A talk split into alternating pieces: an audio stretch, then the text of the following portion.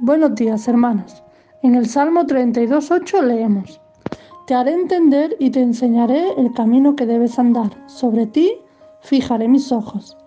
¿Cuántas veces no nos hemos sentido perdidos sin, sin saber qué dirección tomar en una situación difícil en nuestra vida?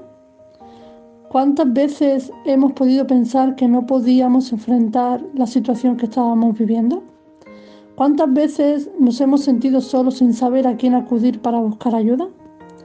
Es muy fácil desesperarse y no saber dónde ir ni qué dirección tomar cuando estamos en sufrimiento.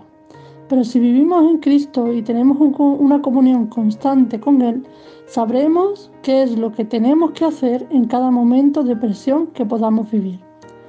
Él nos habla en medio del sufrimiento y si vivimos en oración sabremos qué es lo que tenemos que hacer y qué dirección tomar. Dice, te haré entender y te enseñaré el camino que debes andar. Dice que nos guiará y nos mostrará el camino para seguir adelante. Dice, sobre ti fijaré mis ojos.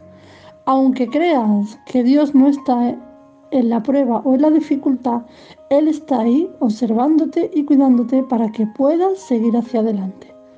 Muchas bendiciones en este día.